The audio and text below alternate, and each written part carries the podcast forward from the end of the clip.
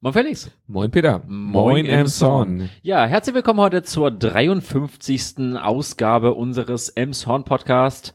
Äh, wir sind heute etwas später, es ist nämlich Montag geworden, weil wir am Sonntag uns ein wenig verquatscht haben und deswegen die Aufnahme nicht mehr am Sonntag machen konnten. Deswegen haben wir uns heute getroffen am Montag, den 4. September, äh, mit der 53. Ausgabe, wie gesagt. Und heute fange ich auch einfach mal an mit der Presseschau und da gehen wir sofort in die Nachlese, in die Nachlese vom Hafenfest. Ähm, eine durchaus gut gelungene Veranstaltung, wie nicht nur ich finde, sondern auch der Verkehrs- und Bürgerverein und die Polizei, die sind nämlich mit der ganzen Veranstaltung zufrieden. Es hat alles gut geklappt. So ähm, Jürgen Schumann und Peter Sick, die sind auf, auf jeden Fall total zufrieden. Und auch ähm, Herbert Tiedemann, Oberkommissar von der Polizei und ähm, äh, Thorsten Buchwitz, von der Polizei sind damit zufrieden. Äh, die äh, Ver äh, Veranstaltung lief halt ohne große Zwischenfälle.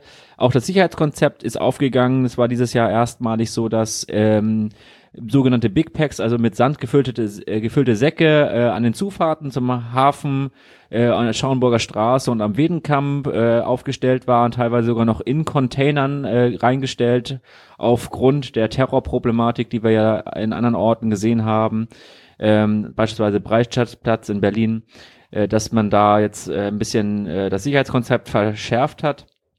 Ähm, so ist auch laut Aussage der Polizei auf, äh, in der Bevölkerung auf jeden Fall auf ähm, positives Echo, auf positive Resonanz gestoßen.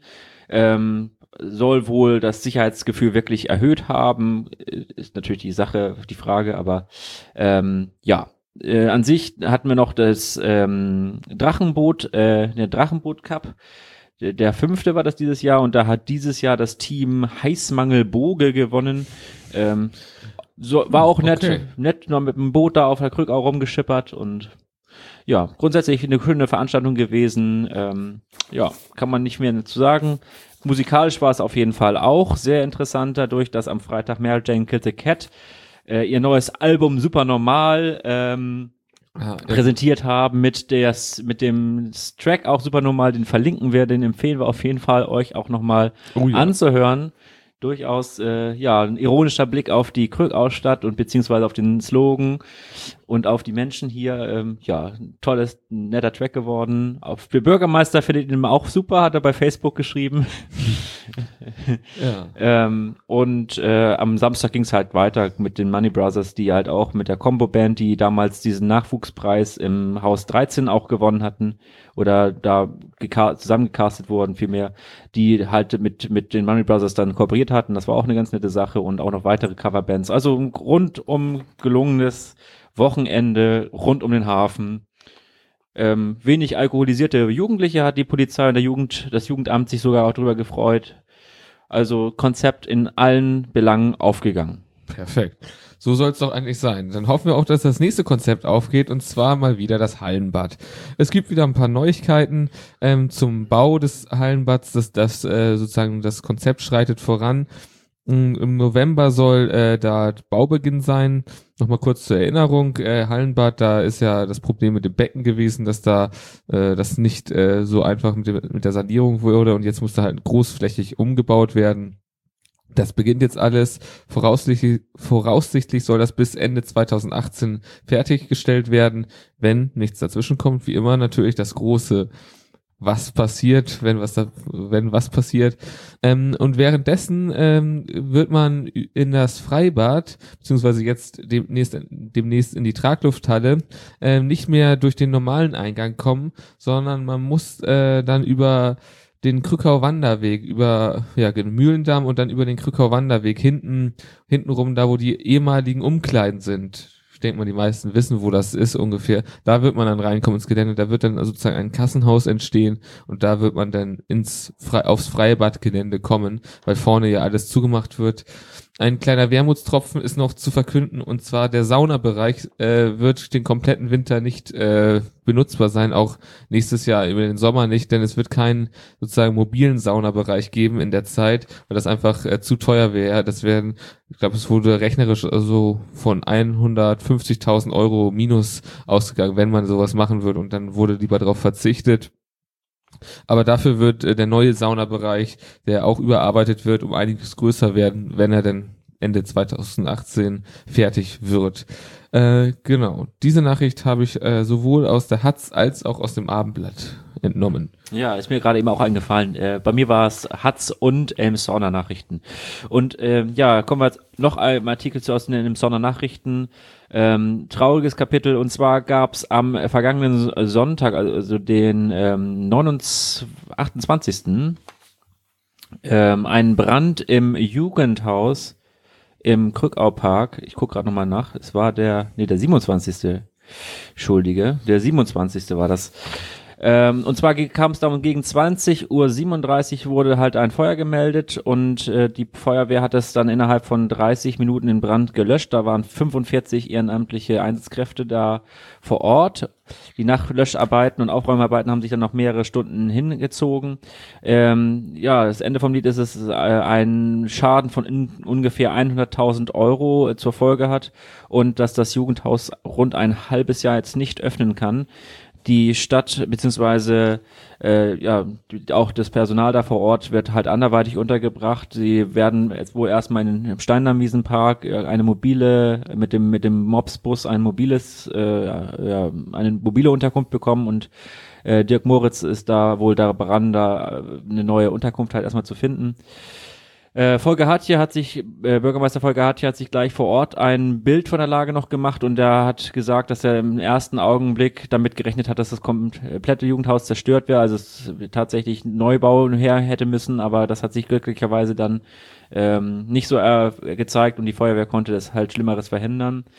Ähm, die Kriminalpolizei geht fest davon aus, dass es äh, Brandstiftung ist und äh, bittet halt auch um Hinweise äh, auf äh, möglicherweise gesehene Personen in dem Bereich um die Zeit herum ähm, oder auf Hinweise halt aus der Bevölkerung. Oh, okay. Nicht so eine schöne Sache. Okay. Es geht mal wieder um ein älteres Thema, was auch immer wieder ein Dauerbrenner ist, und zwar die Krähenplage. Da ist jetzt so das Thema an sich nicht so unbedingt das Neue. Ich meine, Krähenplage kennen wir. Es ist laut in Emshorn, es ist viel Scheiße da. Ähm, es gibt halt ein paar Versuche, das äh, einzudämmen. Das, was äh, CDU und SPD äh, unbedingt äh, oder gerne durchsetzen würden und auch, glaube andere Fraktion, äh, andere Parteien haben sich da angeschlossen. Es geht da um die äh, Entfernung der Eier aus den Nestern nach dem 15. März. Das ist aktuell laut, ich glaube, Bund, äh, irgendwie äh, Naturschutz oder Artenschutz nicht äh, erlaubt, aber da möchte man eine Sondergenehmigung gerne haben. Und dafür wurde jetzt eine Petition ähm, an den Ministerpräsidenten Daniel Günther von der CDU, äh, von der hier ansässigen CDU überreicht. Ähm, und da gab es jetzt ein bisschen Clinch zwischen CDU und SPD, wer denn jetzt hier äh, ja sozusagen sich dafür einsetzt, dass da was passiert. Wenn die CDU hatte vorher gesagt, dass sie äh, die Partei ist, die sich alleine darum kümmert, dass da was passiert und sowas, und dann sagt, hat die SPD äh, so behauptet oder gesagt, wahrscheinlich auch völlig richtig, dass sie halt in den Ausschüssen genauso dafür gestimmt hat, so wie auch andere Parteien. Von daher ist da so ein bisschen Clinch zwischen denen. Äh, sieht für mich ein bisschen alles aus wie so ein bisschen Kindergarten, aber gut, das äh, gehört wohl auch manchmal zur Politik dazu, würde ich sagen. ja, auf jeden Fall, das äh, Problem ist bis jetzt noch nicht gelöst. Also noch gibt's ke keine, oder ist noch nicht irgendwie zu sehen, dass da irgendwie was jetzt direkt passieren wird. Noch äh, brüten die Krähen weiter nach dem 15. März. Aber mal sehen, was nächstes Jahr so passieren wird. Ich bin mir auch gar nicht sicher, wie das mit den Vergrämungsmaßnahmen sind, aber die sind ja oft nicht so erfolgreich gewesen, was sich so in der letzten Zeit, äh, ja, in den letzten Jahren so gezeigt hat. Äh, ja, diese Nachricht ist auch aus dem Abendblatt. Ja, äh, wo wir gerade bei Parteienpolitik sind und nach vorne schauen, wir haben am 24. September ja Bundestagswahl und die Elmshorner Nachrichten haben derzeit eine Reihe, dass sie alle Direktkandidaten des Kreises Pinneberg vorstellen und äh, wir haben uns dazu entschlossen, diese ähm, Porträts, äh, die Vita der einzelnen Kandidaten jetzt im Podcast hier nicht darzustellen, aber wir werden äh, alle Parteien beziehungsweise alle Direktkandid alle Kandidaten ähm, verlinken in der Beschreibung dieses Podcasts beziehungsweise auf der Website, so dass ihr euch dann da ähm, ein Bild äh, machen könnt von den Personen, die ihr mit eurer Erststimme hoffentlich äh, am 24. September dann auch wählt, beziehungsweise davor, falls ihr Briefwahl äh, machen wollt. Genau. Ähm, ja, Äh, ich habe noch eine Meldung ähm, vom Bier, von dem äh, von der Brauerei The Brew Brewing Pack. Es ist nicht ganz einfach, ich habe es auch ein bisschen geübt. Ähm, und äh, die haben jetzt ihr Bier tatsächlich auf den Markt in Anführungszeichen gebracht. Und zwar kann man es im Broderick jetzt trinken vom Fass und als einem Kühlschrank erwerben in Bügelverschlussflaschen. Und äh, der Bürgermeister war selber zum Biertasting anwesend und er ist von dem Bier begeistert. Ähm, er kennt die, äh, die Macher des Bieres auch schon seit Anfang an, denn sie haben angefragt, bevor sie mit der Tätigkeit, äh, bevor sie mit dem Brauen angefangen haben, was der Bürgermeister von einem Emsonner Bier halten würde. Und da war er halt begeistert und meinte, das müsse man machen. Und äh, jetzt hat er es halt auch getrunken und es schmeckt ihm gut. Ich habe es persönlich auch getrunken. Es ist auf jeden Fall ähm, ne, ein gutes Bier, kann man sagen. Es okay, ist okay. naturtrüb und hat ein, wirklich äh, eine blonde Mütze, also wirklich einen großen Schaum oben drauf ähm, und äh, ist halt unfiltriert und äh, ja, also kein, kein Fernsehbier, wie man sozusagen pflegt. Das kann man im Büro direkt äh, trinken, ist nicht ganz günstig, aber ist halt von hier und wir, bin, ich bin immer gespannt, äh, wie das mit den, äh, von, äh, mit den äh, Bierbrauern weitergeht. Auf jeden Fall eine gute Sache. Elfshorner ah, okay. Nachrichten war da ein Artikel nochmal drin. Okay. Was hast du noch? Ich habe noch was aus dem Abendblatt und zwar geht's da nochmal kurze Nachricht und zwar, dass ähm, Emson jetzt mit den Umspannwerken, da haben sie jetzt 1,5 Millionen Euro insgesamt investiert. Seit äh, Juli 2016 wurden die Umspannwerke in Emshorn Ost wurde weitestgehend äh, saniert, umgebaut und sind jetzt somit auf dem neuesten Stand und damit sind unsere ja äh, Elektrizität unser die Ausfall äh, Sicherheit, so kann man es glaube ich sagen, ist jetzt hier sehr gut gewährleistet. Also dass es nicht mehr ausfällt. Das Netz allgemein ist da jetzt äh, sehr viel besser. Die ganze Technik wurde überarbeitet ja, ich will jetzt nicht die ganzen Fachbegriffe, die hier aufgeführt werden, äh, vorlesen. Ich glaube, das bringt uns nicht alle, alle nicht so richtig weiter, aber auch äh, für äh, Schleswig-Holstein ist das ein wichtiger Knotenpunkt, der jetzt einfach äh, sicher ist für Umleitung, so gesehen, wenn da mal irgendwo zwischendurch was ausfällt, kann die Ausfallzeit extrem minimiert werden, dadurch, dass wir jetzt hier ein sehr gutes Netz haben wieder, oder sehr das war das Umstandwerk, was auch für diesen Stromausfall letztes Jahr verfüg verantwortlich war. Ja, ja, genau. Und also gute Sache, jetzt, jetzt, sollte es besser werden. Ja, wunderbar. Jetzt haben sie die Technik in Betrieb genommen, hoffentlich. Ja. Gut, genau. Wetter, Sportverkehr oder wie sieht's Wetter, aus? Sportverkehr. Was wollen wir mehr? ja, äh, Wetter, äh, ja, ist halt so, wie es ist. Ne? Es also ist immerhin, immerhin 20 Grad. War, letzte Woche war ja nochmal richtig heiß. Jetzt die nächsten Tage so mal ein bisschen Regen, aber hauptsächlich 20 Grad und so nett und ja. Sieht gut aus, würde ich ja. sagen. Ne? Was, was, hast du vom Sport? Denn? Ja, Sport. Gibt's mal wieder was von den Pirates. Und zwar, die Fighting Pirates haben die Meisterschaft gewonnen. Und zwar die Regionalmeisterschaft Nord, Regional Nord da. Die, die haben sie jetzt gewonnen. Und zwar mit 45 zu 12 haben sie da die, ähm, äh, Tabellenzweiten aus Ridderhude vernichtet. Also man kann wirklich von einer Vernichtung sprechen bei so einem Ergebnis. Und es war wohl auch äh, zu keinem Zeit knapp. Äh, bis zur ersten Halbzeit haben sie mit 13 zu 0 geführt. Da war, hat die Def Defense stark do dominiert und in der, in der, zweiten Halbzeit hat dann auch die Offense nochmal aufgetrumpft und dann, naja, wurden die dem Erdboden gleich gemacht. Ähm, jetzt äh, als nächstes ähm, stehen die Aufstiegsrelegationsspiele äh, wohl statt in die zweite Bundesliga. Äh, da müssen wohl zwei Spiele noch gespielt werden. Das kommt als nächstes. Aber das äh, wird sich noch ein bisschen hinziehen, weil einige andere Ligen wohl noch nicht so weit sind. Da werden die letzten Spiele erst, äh, ich glaube, am 22. September gemacht oder 24. sogar war das. Also das dauert noch ein bisschen. Dann gibt es vielleicht Neuigkeiten, ob Emshorn aufsteigt. Aber es sieht sehr gut aus. Was haben wir sonst noch vom Verkehr? Ja, Verkehr sieht im Moment relativ gut aus. Äh, wir haben zwar noch die äh, Baustelle an der Wittenberger Straße. Wir hatten noch mal eine kleine äh, Absenkung, also nicht ganz so schlimm wie in der Friedensallee. Absenkung ist gut. Sondern an der Diamantstraße, dass da noch mal noch so mal so eine Senke drin war. Das haben sie aber mittlerweile auch schon ähm, behoben und ich habe selber gesehen, dass am Samstag irgendwas wieder mit der Klappbrücke war, dass die oh mal wieder äh, nicht so wollte und deswegen gesperrt wurde. Oh shit. Ähm, da klingelte das die ganze Zeit. Ähm, aber heute Morgen war, glaube ich, wieder frei. Schade, schade. Ja. Ansonsten habe ich noch eine kuriose Schlussmeldung hier heute. Sehr schön, was gibt's Neues? Ist quasi auch Sport. quasi Sport, da ja, bin ich aber gespannt. Auch quasi Sport. Und zwar geht's da um Brieftauben.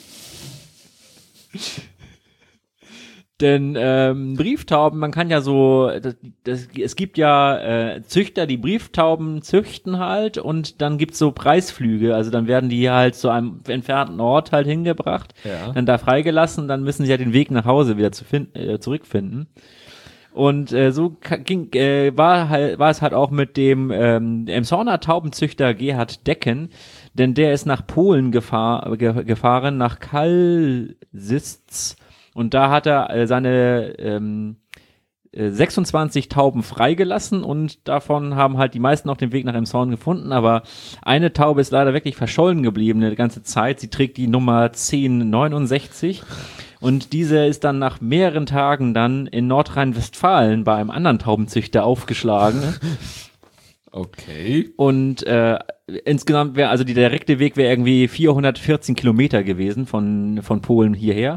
Und dann trag es, trug es sich halt zu durch, ähm, durch äh, Umstände in diesem Artikel, der eine Kurios Kuriosität die andere überbietet, dass äh, äh, der Taubenzüchter nochmal in seinem Ort jemand anderes äh, kannte oder kennt, der wiederum in Rabesenbeek seine neue Heimat gefunden hat und dann zu einem äh, Schützenfest irgendwie in die Stadt äh, gef äh, gefahren ist in Nordrhein-Westfalen und dann auf dem Rückweg diese Taube, Werne heißt die Stadt übrigens, und dann diese Taube mitgenommen hat und sie dann nach Emshorn gebracht hat und dann, ähm, gesagt, Dirk Paulsen heißt der aus Rabesenbeek und dass der, der Züchter, der Emshorner Züchter dann natürlich überglücklich war, wie er sein Tier wieder in Händen äh, nehmen konnte und die Taube fühlt sich natürlich zu Hause in Emshorn am wohlsten, denn daheim ist daheim. Genau. Und hier ist es, wie wir wissen, super normal. Genau. Von daher ladet euch den Song runter. Genau. Ladet euch den Song runter von Ähm. Mary Jane Kills a Cat. Und damit würde ich sagen, Beenden wir Wir- diese Ausgabe hier und äh, verbleiben wie immer mit den Worten. bleibt uns gewogen. Bleibt uns treu. In, zwei, Wochen, wieder, neu.